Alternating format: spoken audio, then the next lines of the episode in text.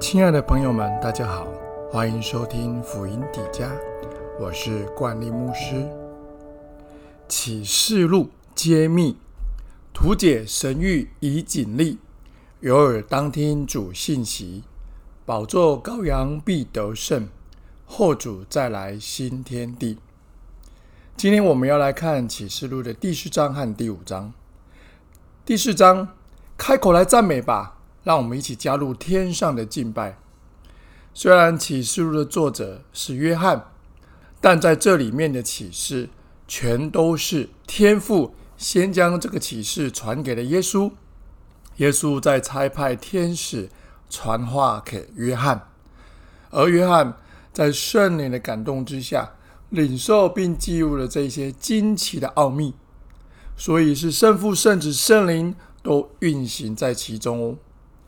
接下来的经文，你可以搭配一点想象力，让你读经的过程中会丰富、会生动，并且能够更帮助你真实的领受到神的可畏与荣耀哦。这一章一开始就提到天上的敬拜，作者看到天上有门打开，有声音要作者上去，要指示作者。以后必成的事。作者看见宝座，还有坐在宝座上的神。约翰看见宝座周围有二十四位长老，宝座发出闪电、声音、雷轰。宝座前有七灯，玻璃海与周围有四活物。作者看见四活物各有六个翅膀，身体内外长满了眼睛。昼夜颂赞神，二十四位长老与四活物联合赞美上帝，颂赞上帝是创造者。约翰领受了绚丽光荣的画面，哇！这是一场天上的敬拜。在这个敬拜里，众长老与四活物都谦卑的将荣耀、尊贵和感谢。归给那坐在宝座上的神，而且明白自己是因神的旨意而存在。亲爱的朋友，今天就让我们为着神的一切创造来赞美吧。你想赞美太阳的温暖、自然的美景，或是自己美好的受造，都可以。相信当你开口来赞美，就参与在天上荣耀的敬拜中，齐来赞美。大山、小山都要来赞美，太阳、月亮、星星都要来赞美，万物要歌唱起来，赞美耶和华。第五章，唯有神配得宇宙万物的权柄。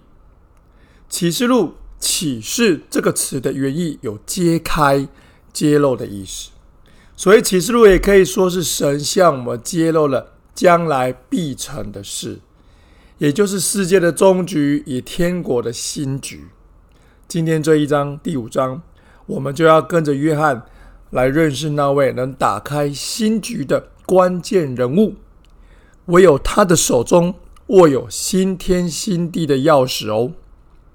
羔羊的书卷，约翰因为无法展开观看神右手中的书卷，就大哭，而长老就安慰约翰。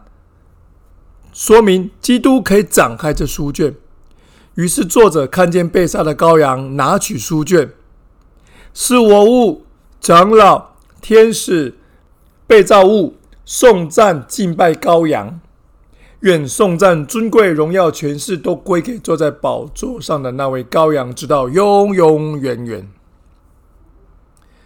这一段呢是七印揭开前的序幕。以宇宙万物敬拜羔羊，也就是弥赛亚与圣父为高潮，写明在约翰心目中，羔羊就是神。过去以色列人的所有权状都是写在羊皮卷上，然后卷起来用印封住。到了合约的指定日期，继承人才能开启正式承接产业。